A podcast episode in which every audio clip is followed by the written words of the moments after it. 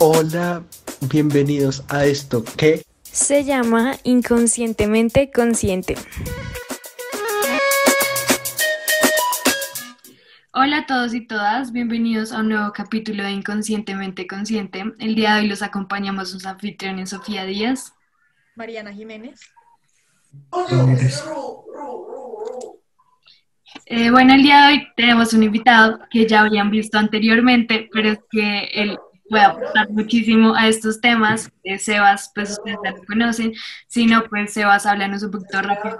Pues, ok, hola, me llamo Sebastián, soy estudiante de Derecho y de Administración Pública.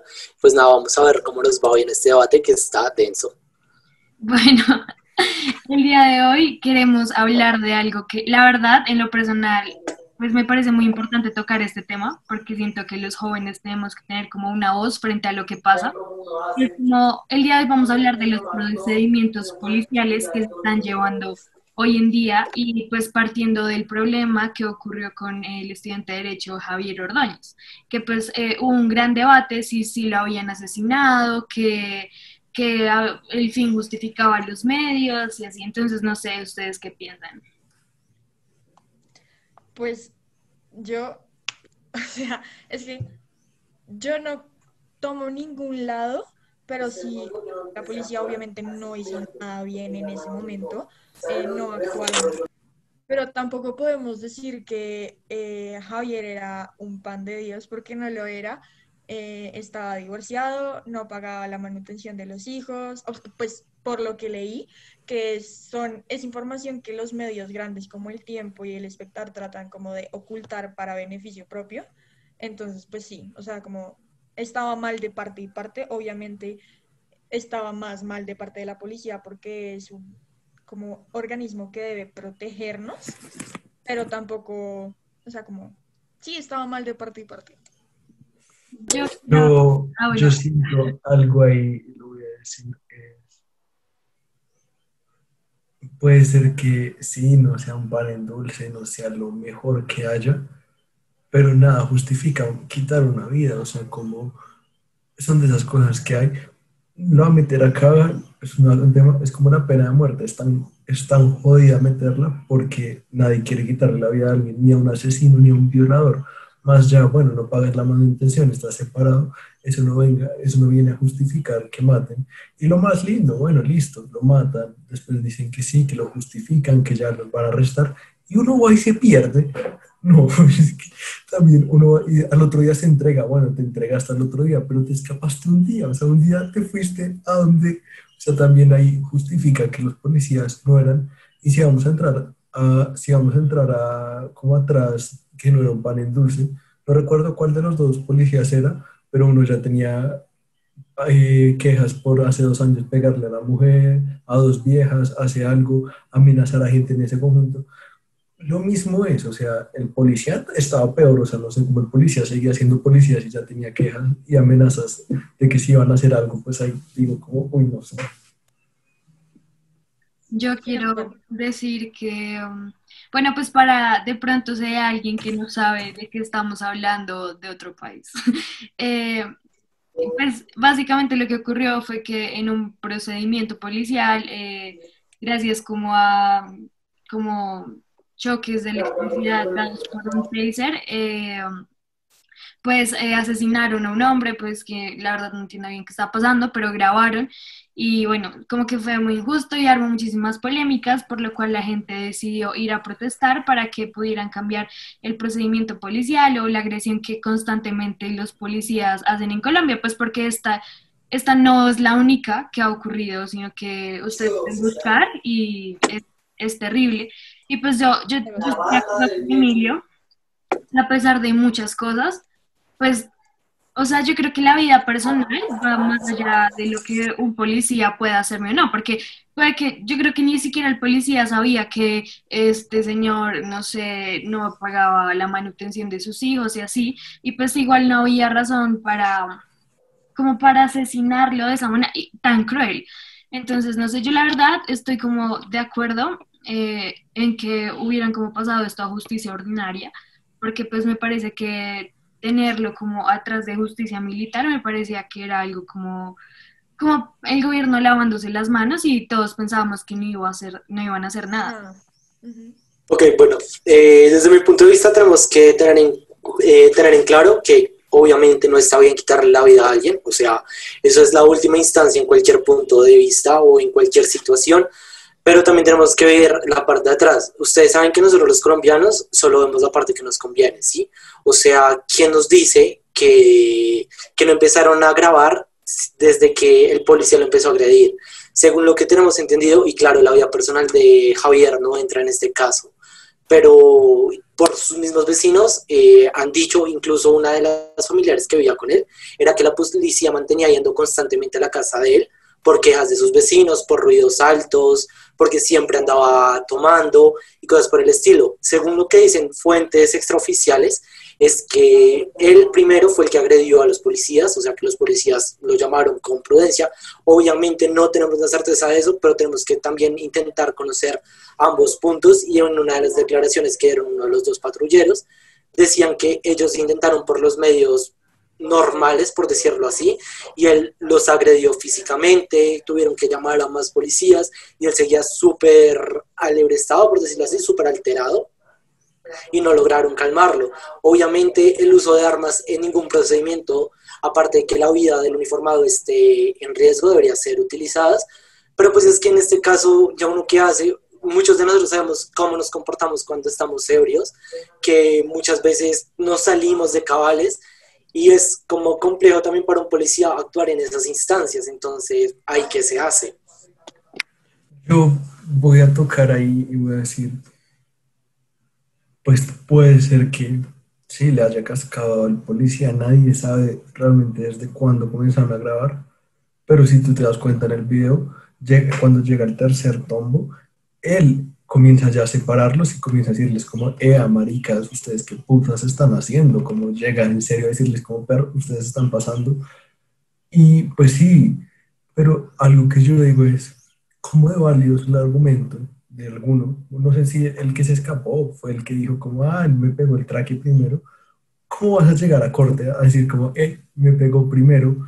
Si te escapaste, si te escapas ya estás probando que la... O sea, eh, uno, uno va a estar bien. O sea, el que no se escapó y el que se entregó y dijo, bueno, yo ya me puse una orden de captura, me voy, pero dice que se escapó por temas personales, que tema personal, y al otro día llega y se entrega, pues marica, y ya, pero tus argumentos se vuelven muy, como muy, como sobre una cosa que no son estables, porque si te escapas es por algo, y si te vas a arreglar algo es porque sabes que algo hiciste, ¿no? Sí, obvio, y claramente no era, la, no era como la idea de que el policía se escapara, porque en cualquier ocasión eh, un prófugo de la justicia es un prófugo de la justicia, sea X o Y persona, siempre lo va a hacer y sus argumentos en juicio van a devalorarse demasiado. Pero también tenemos que tener en cuenta el tema de la psicología, o sea, en la- psicología humana, que te digan que te van a privar de tu libertad, siempre va a generar cierto miedo y siempre vas a, reaccionar por instinto a intentar huir de esa situación, porque es claro que una persona no va a querer que la priven de su libertad por un error que cometió, ¿sí? Entonces también tenemos que entrar a mirar eso. Eh, no sabemos el patrullero que se escapó, eh, qué problemas tiene, pueden ser psicológicos, pueden ser familiares, pueden ser personales, ¿sí? Entonces también, obviamente, escaparse estuvo súper mal, pero no podemos, o sea, no lo podemos criticar porque también imagínate que alguno de nosotros nos pase, que nos digan el día de mañana, mira, tú la cagaste en esto y te vamos a quitar la libertad. O sea, uno lo primero que piensa es como, shit, ¿cómo me puedo escapar? No sé, yo, mi mamá siempre me ha enseñado algo y es justificación dada, culpa aceptada. Y pues yo siento que al escaparse y vivir de la libertad, él estaba aceptando y estaba oyendo de algo que él sentía que había hecho mal. Y es que yo entiendo que uno en el momento no sabe lo que pasó, porque eso sí es verdad. Y, en cierto punto estoy de acuerdo con Sebas de que nosotros como sociedad, o sea, digamos que en un proceso donde hay que tomar eh, partidos, por decirlo de cierto modo, si estoy del lado de los victimarios o de las víctimas, hay que tener en cuenta que también hay algo que es como la comunidad y que la comunidad muchas veces puede tomar el papel de victimario o de víctima, porque no sé, digamos, me matan a un líder social pues ahí la comunidad de por sí está siendo víctima, pero pues también es como victimaria en el momento que ve muchas cosas y se queda callada. Y pues muchas veces la comunidad, al no saber bien el, cómo ocurrieron los hechos, pues puede tomar un papel erróneo y, y es aquí un punto que yo quiero tocar el día de hoy, es como lo que se presta para esto. A partir de una cosa siempre buscamos como hacer protestas, eh, marchar, bueno, y yo no digo que eso esté mal, hasta cierto punto estará bien, pero pues en lo que compete a, pues, a mis pensamientos y como no sé, cómo de pronto me educaron o como yo veo el lado de la política, a mí se me hace que eso nunca va a funcionar, que hay otras maneras para movilizar masas, pero que eso se presta para muchísimas cosas, como que puede que haya gente que sí esté luchando por los derechos, como para que se haga justicia, pero otras personas van a tomar actos de vandalismo, otras personas, no sé, siempre ha, ha, estado el rumor de que la guerrilla se aprovecha muchísimas veces de estas situaciones para poder también actuar en contra del gobierno. Y es algo que, o sea, una gotita de agua, o sea, rehusó literalmente un río completo de problemas que en ningún momento nos imaginamos, porque si desde el principio el Estado colombiano hubiera decidido hacer bien las cosas, pues yo creo que nos evitaríamos un montón de problemas más para el país. Y eso es lo que pasa cuando uno vive como en un país tercermundista, que como uno vive en un país tercermundista también piensa como alguien tercermundista y no ve más allá de, del momento que hace las cosas y ya después empieza como, ay, ¿qué hubiera pasado? Sí, y es que lo hubiera ya no existe. No, y lo que tú dices es muy cierto. Y aparte, como mencionaste lo de los líderes sociales, yo una cosa que sí creo como fielmente es que cuando asesinaron a tantos líderes sociales en Colombia, estábamos en cuarentena. Estamos en cuarentena estricta en casi todo el país y nadie pudo como alzar la voz de la manera que normalmente lo hacen, que es con protestas, que sinceramente no lo apoyo mucho, pero entonces es como esto del policía es simplemente la gota que rebasó el vaso porque venían muchas cosas detrás, o sea, los asesinatos de los líderes sociales, todo el descontento con lo de la cuarentena, eh, descontento con nuestro presidente, con nuestra alcaldesa, o sea, hay muchas cosas y creo que em, eh, lo del policía, o sea, lo de Javier, fue solo como la gota que rasó el vaso, pero las protestas no se centraron solo en eso. Los policías obviamente fueron los más perjudicados, pero como que había mucho rencor en el corazón colombiano, por decirlo de alguna manera. Sí, me gusta lo que dice Mari, me gusta, porque es que las protestas no es algo de ahorita, o sea, si vemos en noviembre, diciembre, enero veníamos en protestas, en protestas, nos metieron a cuarentena, no pudimos salir, ya no podían salir a protestar, mandan un policía y es como, ¡woohoo! ¡Excusa! Salgamos a protestar, nos dieron una excusa como, estaba, no había como una forma de decir como no podían salir a protestar por líderes sociales porque ya los habían mandado, pero cuando pasó lo del policía fue como, eh, tenemos una razón por protestar, porque no la aprovechamos? Y realmente fue un Una razón reciente para protestar. Sí, porque sí, había muchas razones, fue reciente lo que pasó. Exacto. Y sí, y fue impresionante porque a mí las protestas acá en Colombia, realmente me las tomo como un chiste, no, me, no se me hacen algo serio. Y no es como que yo diga como, eh, yo sé y puede ser que generalice, pero es que cuando tú sales a protestar y sales a protestar bien y haces todo, movilizas da, y llegas. Ejemplo, cuando los campesinos hacen paro, no tienen que destrozar el campo, no rompen nada, cierran un par de vías y ya tiran piedra a los carros, pero no rompen nada. En cambio, acá en Bogotá ahora, acá en Bogotá ahora tenemos un Transmilenio que arreglar un par de CAIs. Además, es divino. Con los impuestos. Sí, con los impuestos. Además, yo escuché como que un mil millones, mil trescientos millones de pesos para arreglar un CAI. yo decía, como, ¿qué le van a meter a esa vaina? ¿Qué? Y van a meter a un crack. O sea, es que yo digo, bueno, pues puede ser caro, pero no creo que sea como. Además, como. sí. Pero con lo que dijiste, hay un punto que quiero tocar, ya tengo a hablar, Sebas, perdón, y es súper chiquito, y es que tú medio te disculpaste por estar generalizando. Eso es lo que la gente debía haber pensado en protesta, porque no estoy disculpando a los policías, porque en serio creo que eh, los policías es uno de los sistemas más corruptos que tiene este país. Cuando te para un policía en carretera, lo único que quiere es o ponerte una multa o que le dé 50 mil pesos por debajo para tú largarte. Acaba de hacer un punto rápido. Solo, o sea, les voy a hacer un punto rápido. Cuando a- vean un retén, fíjense, cuando vayan en retén en carretera, no paran un Renault, no paran nada. Tú ves ahora parado Mercedes, BM y camionetas.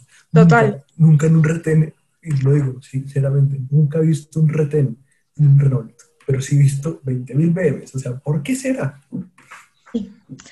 No, y, o sea, como prosiguiente, es como uno no puede generalizar, o sea, no estoy diciendo que no hay policías malos, porque sí los hay, los conozco. El día de la protesta, un policía al lado de mi casa para mi mamá, y no saben la historia que llegó a contarme, estaba pero emputadísima mi mamá, pero tampoco todos los policías son malos, no podemos generalizar diciendo que todos los policías son malos. Esos policías, hay policías que acaban de, o sea, tengo eh, una mm, eh, señora que trabaja para mamá en la clínica, eh, el hermano acaba de salir de la escuela de policía y el día de la protesta, el primer día de protestas, tenía su primer turno a las 10 de la noche. Uno como mamá no puede quedar tranquilo sabiendo que su hijo va a regresar masacrado por un montón de personas que ni piensan, solo tienen como ira y no meditan las cosas. O sea, no podemos generalizar de que todos los policías son malos porque no es cierto. O sea, es como decir que todos los curas son malos. Oigan, yo soy católica, pero no creo mucho ¿por qué en los padres. Y, pero no puedo decir que todos los padres son malos porque no lo son. Hay padres que tienen un muy buen corazón, que son personas hermosas, que sí son personas de Dios. Entonces uno no puede llegar y generalizar de esa manera, como me parece ilógico. Y llegar y quemar un CAI con los policías adentro me parece totalmente absurdo y criminal. O sea, oigan, eso me parece muy malo. O sea, no tengo palabras para escribir lo malo que es eso. Yo lo único que en serio me impresiona es la constancia de los colombianos. Como puta rompen un vidrio blindado. O sea, güey, o sea, es que. Es- son- o sea, yo no sé si sepan, pero un blindaje de un CAI fácilmente es un blindaje 4 o 5 que está hecho para soportar cinco balas en el mismo lugar. O sea, pónganse a pensar cuánto tiempo estuvieron echándole piedra en el mismo lugar. O sea, Pues imagínate unos ¿no? 10 ar- ah, unos 10 vándalos ahí dándole con patinetas, piedras, de todo. O sea, F en ese lado. Pero bueno, ya algo que yo quería tocar y era que sí, claro, pues los líderes sociales que han matado y toda la vaina, sí, Eh, pues obvio, no es la idea como en un país en siglo XXI que maten gente por pensar diferente, pero tenemos que centrarnos en algo que es importante, que es que no es el gobierno el que los manda a matar, ¿saben? O sea, como que son grupos al margen de la ley los que cometen estas atrocidades. Eh, aparte, también se me hace como ilógico y a la vez chistoso, sin herir las susceptibilidades de nadie, que cuando los indígenas salen a marchar, bloquean la Panamericana, bloquean todos los carros que llevan como alimentación y todo eso, ¿sí? tumban la estatua. Exacto, se tumba la estatua, pero ellos no se acogen a las leyes colombianas como tal, a la constitución, sino que ellos tienen su propia legislatura, o sea, exigimos pero no respondemos, o sea, ¿cómo es el juego ahí, saben? O sea, no, mal por ese lado.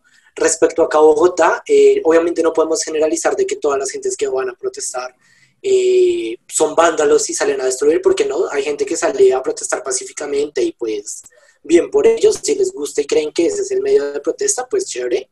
Pero esa gente que, que sale a romper y a destruir con la excusa es que ninguna guerra en el pasado se ha ganado eh, abrazando o hablando con la gente. O sea, sí, claro, pero veremos el cambio de generación, el cambio de siglo y el cambio de, de todo, básicamente. O sea, ¿qué lograron nuestros antepasados quemando, rompiendo, o sea, de todo, eh, para tener una sociedad como la de ahorita? O sea, queremos repetir esos pasos para que en el futuro siga una sociedad como la que hay ahorita. Y aparte también, siendo que mucha gente olvida la historia, porque, por ejemplo, acá en Colombia el voto de la mujer se consiguió con protestas, claro, pero fueron protestas pacíficas, no hubo Exacto. ningún destrozo, no Y hubo se le nada. otorgó solo O para sea, que Rojas ex- Pinilla pudiera ganar las O sea, fue más que todo una estrategia para que él pudiera ganar y, solo no lo logró. Pero igual, igual funcionó. salieron a, igual salieron a manifestarse, pero pacíficamente. Yo lo digo Y obviamente- sinceramente. A ver, a ver, ya que tocaste a Rojas Pinilla, miren, para que vean un ejemplo, un dictador puede subir sin violencia. Hay fotos de Rojas Pinilla sacando al presidente en ese momento por la Plaza Bolívar diciendo, oiga, muchas gracias por sus servicios, se puede ir. ¿Y qué? Lo sacó caminando y hay fotos sacándolo caminando. Tocó y entró y hizo un Hitler- mandato.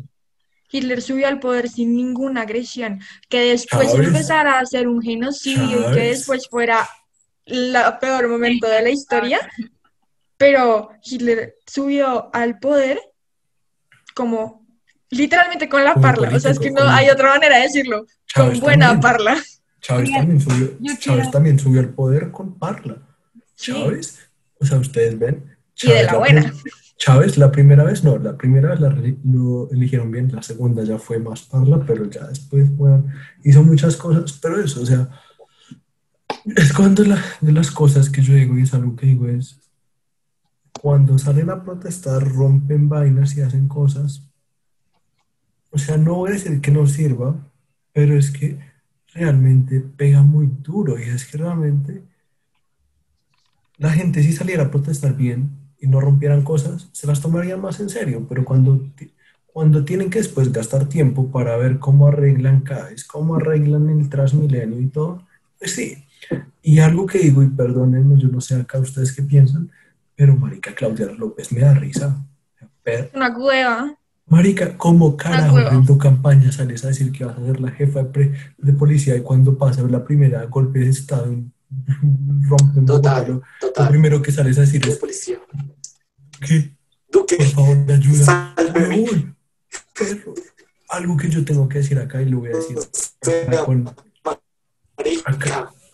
acá lo voy a decir con todo mi amor y todo, y acá sí voy a expresar mi posición política dura, es, amo lo que dijo el ministro de Paz, amo el ministro de Paz que salió a decir en el momento, amo lo que salió a decir, que lo que hizo Claudia López y lo que hizo el señor hizo, fue algo antipatria, porque es que yo lo digo, cuando Duque ya sale a decir un día antes que no va a ir, que tiene dos representantes que lo van a ir a representar, que todo ya lo tiene cubierto, que no puede ir, porque miren, o sea, les voy a decir así, pero se los voy a poner en palabras para que entiendan. No porque Duque viva acá en Bogotá, por, él vive acá en Bogotá, sí, podría ir justamente a sentarse, probablemente, no sé si tenga el tiempo, no sé su disponibilidad, podría, sí, lo podría hacer, pero que dejan la muestra de, un, de un- de un presidente que hace eso después donde hubo masacres, en donde hubo problemas con la policía, a toda la, le tocaría ir a sentarse a dar la cara porque dio la cara en un lugar por una cosa que él no debería hacer. O sea, él es el presidente, vive acá en Bogotá, sí, todo está de acuerdo, pero él no tiene que dar la cara en estas cosas, porque es que realmente la que tiene que dar la cara en estas vainas es la, de la, es la alcaldesa, que realmente pues es la que tiene el poder en Bogotá, el jefe, el general de la policía de Bogotá, porque está pasando en Bogotá, y Duque, por lindo y por gesto, mandó a dos personas más que Claudia López, que estuvieron al lado de Claudia López todo el tiempo, y se vio cómo estuvo todo el tiempo.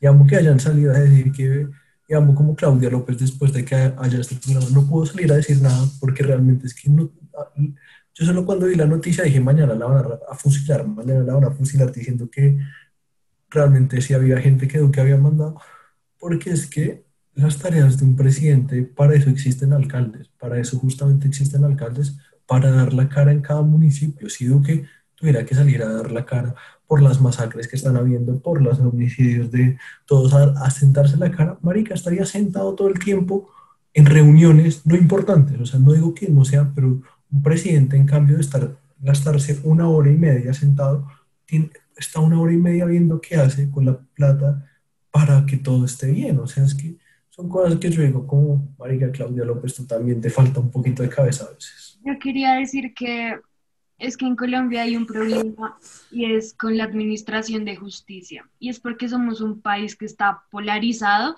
en mil pedacitos y en diferentes aspectos. Podemos encontrar que, no sé, ahorita nosotros puede que por opinar de esta manera nos vayan a decir que somos de extrema derecha, que no protestamos porque a lo mejor estamos en una clase privilegiada, que nunca hemos tenido que pasar por, por, un, por un abuso en policía y, no sé, otras personas piensan que los que salen a, protestar son mamertos o, o sí, bueno, o que son izquierdistas. Bueno, y yo siento que esto es como sea la administración del poder también por la división de clases sociales y es como un resentimiento que tiene la población y es como que, claro, la policía eh, va a defender muchísimo más a alguien que no sé, que tenga nombre, que sea alguien importante, pero en otra parte pero en otra parte, obviamente, muchas veces no van a defender a, a, eso. Y eso es lo que las personas piensan y por eso es que odian a la policía.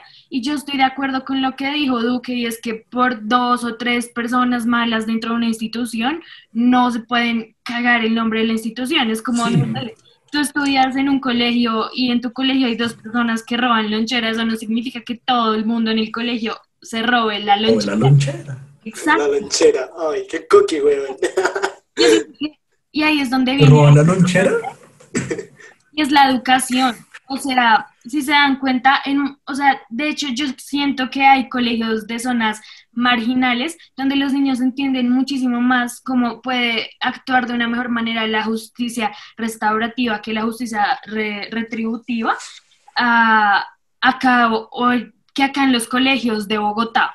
Eh, públicos, por decirlo así. O sea, la educación es algo que está afectando totalmente como los pensamientos de la sociedad y los actos de la sociedad.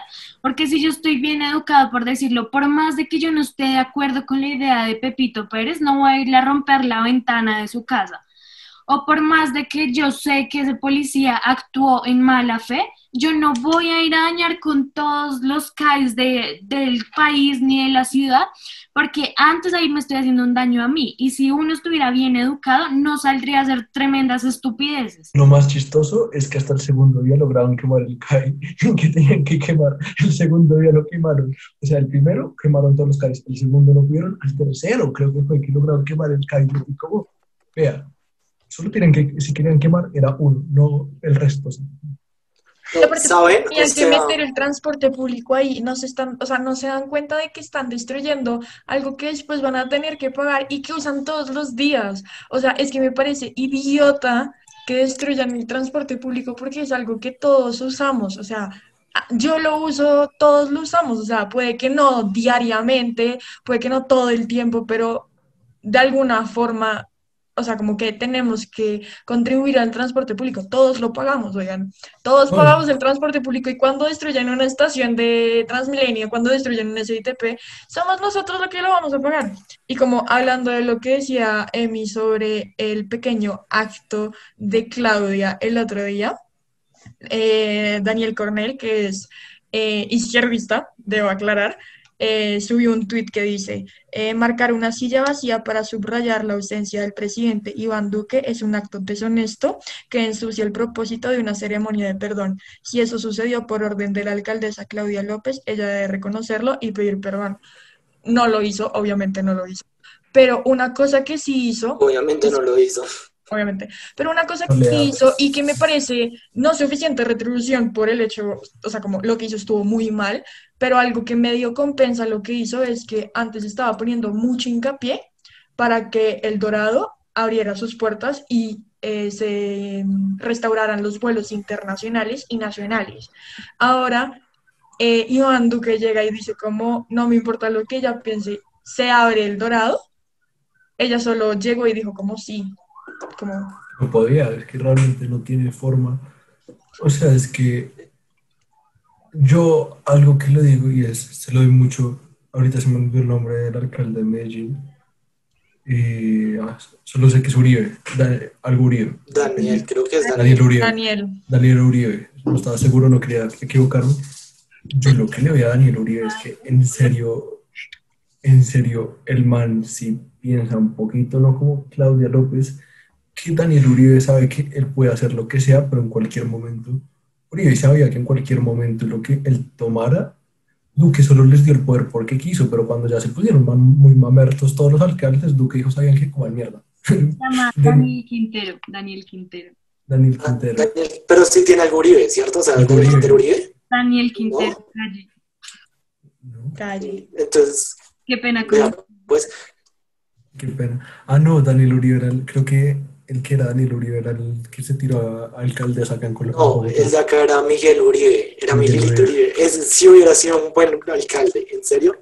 Ese sí hubiera sido un Bueno, no alcalde. vamos a hablar de bueno. esto, pero bueno, al El final, caso, eh, bueno, volviendo a lo que decía Sofía sobre la educación de la gente y eso, ¿saben? O sea, si de pronto hay alguna persona acá que participa en las marchas y considera que romper está bien, lo invito a leerse La República de Platón, cuando Sócrates explica qué es la justicia, porque antes se creía que no, la justicia es hacerle bien a los que me hacen bien y hacerle mal a los que me hacen mal. Y, Sócrates bien les dice que no, que, o sea, si tú le haces mal a una persona que te hace mal, te está haciendo mejor persona a ti, eso nunca va a pasar en la vida. Entonces, replanteémonos nuestro criterio de justicia antes de salir a romper y a- con la excusa de que todo antes se hacía así y se solucionaba así. Sí, total. O sea, ya como para ir concluyendo, porque si no, esto se nos hace muy largo y aburrimos a todo el mundo. Yo quería decir que es totalmente cierto lo que dice Sebas. O sea, yo también me leí su libro y me pareció interesante. Y, ahí yo como que empecé a investigar más. Y en una clase, yo me acuerdo de filosofía, llegamos a la conclusión de si matamos a los asesinos, ¿quiénes quedamos? Pues más asesinos. O sea que hay otras miles maneras de poder arreglar el conflicto que hay acá, que es un conflicto inmenso. O sea, yo no sé cuándo lo vamos a solucionar, pero protestando de esa manera no lo van a No se lo lograr. va a lograr. Mejor dicho, pues desde mi punto de vista, protestando no van a lograr nada porque lo único que van a causar es eh, disturbios, eh, daños a la sociedad y a afectar su propio bolsillo. Entonces, pues no sé. no sé, ahora que entra la filosofía, eh, En nuestro filósofo. no, es algo que decía Hobbes, Thomas Hobbes, que es uno de los que más de política habla, y dice que el ser es el Estado, que nosotros somos el Estado. Entonces, cuando nosotros no seguimos el Estado, realmente no estamos haciendo nada, no estamos nosotros. Al final, es algo que yo voy muy con él, el ser es el Estado, porque el Estado no es el presidente, el Estado no es Claudia López, eh, los alcaldes, no, no es nadie. O sea, el, el Estado somos nosotros y al momento que nosotros pensemos las cosas y mejoremos, nosotros nos quejamos con Claudia López, nos quejamos con Duque, nos quejamos con los que suben, pero marica, ¿quién los sube allá? No se suben solitos, se suben con votos. Y eso es donde entro que Hobbes tiene toda la razón, que el ser es el Estado, porque sin nosotros no hay Estado. Si nosotros no hubiera subido Duque, si nosotros no hubiera estado Claudia López, aunque sí va a ser gente que dice, no, es que uno vota por acá, vota por acá, pero al final gana el que mejor venda, gana el que mejor llegue. ¿Ustedes creen, o sea, miren Estados Unidos, subió Trump, ¿cómo? Pues vendió mejor y le fue mejor. Pero es lo que yo digo, dejo esa conclusión ahí y es lo que yo voy a terminar con concluir acá. Nosotros somos el Estado y al final nosotros somos los que tenemos que mover acá. Y cuando los gente y cuando perdonan por esto, aunque va a sonar muy feo, al final en impuestos y todo, en lo que dañan y todo, los que no protestan salen peor. O sea, uno puede decir que no, que no, pero al final uno mira los impuestos desde acá, los que no protestan, a los que más ganan en el país son a los que más duro le pegan al bolsillo. Entonces pueden decir que ellos no sientan las protestas, no. Pues miren, ustedes destruyen y otros pagan. Ustedes también pagan impuestos, pero los que más pagan es arriba. Entonces, es una vaina que uno dice como, nada más, esto se queja, o sea, es que es cosas que yo digo, y es, lo tengo que decir, lo voy a decir, se quejan porque no hay un mejor Transmilenio. Pero si en los últimos seis meses se han cagado tres estaciones de Transmilenio, pues marica, la plata que sería para mejorar el sistema, pues no la pueden, o sea, no van a, no pueden mejorar el sistema y dejar una estación quemada. No, tienen que arreglar la estación con la plata con la que van a mejorar. Es Claro. simplemente así. O sea, cuando ustedes entiendan, cuando la gente entienda que realmente quemando, destruyendo, no se va a lograr, porque es que al final no es que vayan a sacar plata de un lugar donde no hay, no, los impuestos, listo, los impuestos se dañó esto, esto, toca arreglar esto, pues se vuelve de alta, de alta necesidad arreglar las cosas ahora. Y lo que iban a arreglar con esa plata, pues se fregó, se fregó porque toca ir a arreglar otras cosas. Entonces, yo no digo que no protesten, yo no digo que no, que no, pero es que las cosas se pueden hacer de una forma pacífica y bien, o sea, como si, es como el ejemplo que decía Mariana, si Hitler subió al país sin violencia, si Chávez subió sin violencia, si Rojas Pinilla subió sin violencia, eso muestra que realmente si uno sabe hacer bien las cosas y plantea bien las cartas, puede lograr mucho más que destruyendo. Ok. Eh, a mí me gustaría hacerles una pregunta. No sé si han escuchado sobre el protestadromo. El, no, el protestodromo. O sea, ¿qué les parece esa idea? Es una idea que hizo un concejal del Centro Democrático. Que me pareció chistoso y pues sería interesante, que es crear como un espacio para 50 mil personas en donde vayan, protesten, rompan, se quedan los días de que quieran, van a haber dummies de Transmilenio, dummies de las estaciones, para que las vuelvan una nada. O sea, ¿qué opinan de eso? Para mí está muy perfecto, en serio, y así no polarizan la ciudad. Sería muy perfecto. Yo, yo realmente solo tengo una opinión de eso. Yo sinceramente pienso que si hacen eso, sería como han visto los gladiadores, siento que meterían mucha gente ahí y, se y habría una matazón muy hijo de madre. Yo estoy en desacuerdo porque sería alimentar el odio y la violencia de las personas que protestan. O sea, no se les estaría dando como esa enseñanza que queremos como dejar acá, que es que ahorita hay otros millones de medios para movilizar masas, un claro ejemplo son las redes sociales. Por las redes sociales se puede hacer totalmente una protesta pacífica, puede llegar incluso más rápido a las mismas autoridades que protestando, dañando, porque se le van a encontrar más cosas negativas a una protesta donde hay personas que se aprovechan para hacer cosas mm, de vandalismo, a otros medios donde se puede masificar el movimiento de masas y puede tener un mejor resultado. Yo pienso eso. No, sí, o sea, a lo que me refiero, es, sea, la idea de eso es como crear un estadio, por decirlo así, ¿saben? Como el Movistar Arena, y que la gente se pueda estar allá horas, días, lo que quieran, y pues la policía no va a intervenir ni nada. Ellos se puedan hacer allá, sentarse como hacer un picnic, por decirlo así.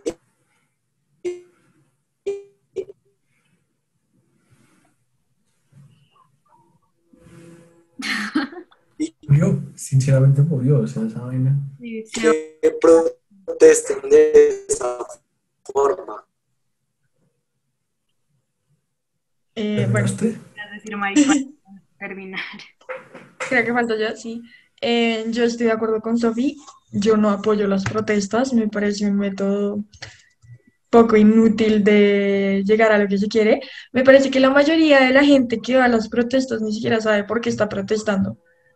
O sea, sí, mataron a una persona, un policía, una entidad, un- una persona que representa una entidad que se supone que debe protegernos, mató a una persona, pero no me parece suficiente como para ir a protestar. Entonces, lo que yo les decía al principio, que era como, hay muchas cosas acumuladas, pero mucha de la gente que salió a protestar ni siquiera sabe que es un líder social. O sea, saben que existe, saben que están ahí para algo, pero no saben qué hacen, no saben ni dónde los mataron, eh, ignoran quién los mató, o sea, la gente todavía sigue ignorando el hecho de que seguimos teniendo una guerrilla dentro de nuestro país y que sigue siendo fuerte y que siguen haciendo mucho escándalo y que siguen haciendo mucho ruido dentro del país. Entonces, me parece que antes de salir a protestar deberían como informarse más. Eh, no digo que todo el mundo, otra vez no se puede generalizar, hay mucha gente que sí sabe por qué se va a marchar, pero la gente que sabe, sabe que logrando, o sea, sabe que rompiendo cosas y que vandalizando no va a lograr nada. Yo Entonces creo, me parece que el porcentaje de, de protestantes coherentes y que van por algo y que tienen sentido común es el 1% del 100% de los protestantes que están en las calles. sí, pero bueno, yo creo que ya es tiempo de ir concluyendo y algo que yo quiero dejar como en este podcast, no está mal salir a expresar tu idea, lo que tú piensas, no está mal, pero recuerden algo que es, las palabras tienen mucho poder y las acciones también, y es toda una balanza, si tú destruyes, si tú a alguien le dices, perdonen por la grosería, pero si tú a alguien le dices, hijo de puta, después le dices como, oye, estás muy linda, pues marica, no te, lo, no te van a tomar seriamente. Entonces, recuerden, hay formas de expresarse y hay formas de decir las cosas y hacerse notar. O sea, como, como un ejemplo muy grande, cuando los campesinos hacen paro, hacen destrozos, sí, no a la escala que rompen, hacen un paro de un mes y estoy seguro que un mes rompen lo que rompen en tres días en Bogotá, pero le pegan tan un golpe donde al Estado le duele la economía, que no van a trabajar, que nada, que el Estado queda en jaque y dice, marica, tengo que trabajar. Recuerden, hay muchas más formas de hacer ruido, hay muchas más formas de hacerse notar, como decía Sofi, hablando por redes sociales, uno puede traer mucha más gente y crear un bloque más grande. Un hilo de Twitter, oigan, eso funciona muy bien, todo el mundo se entera por hilos de Twitter de todo. Sí. Pero bueno, hora de concluir. Esto ha sido todo por hoy. Gracias, Sebas, por acompañarnos una vez más. No sé si quieras decir algo antes de terminar. No, nada, pues muchas gracias por invitarme y por favor, si alguien acá apoya las protestas, por favor, como todo bien, salga, exprese sus opiniones, pero no, pero no rompan las vainas, ¿saben? Exacto, o sea, es de todos, eh, todos lo usamos, no es solo de la clase obrera, sino en serio, como todo el mundo, así los más privilegiados lo usan. Entonces, no rompan. Sí. Pues, recuerden que estuvimos Sofía Díaz, Mariana Jiménez, Emilio Ramírez. Y nos vemos el próximo viernes. Este capítulo se subirá sábado por problemas personales. Personales y pues nada, cuídense. Recuerden en Instagram como inconscientemente raya el piso cons y también en TikTok, que estamos en cualquier plataforma de audio disponible. Y ya escuchen esto con alguien que lo necesite escuchar y que necesite en cuenta. Y ya, chao. Gracias, chao.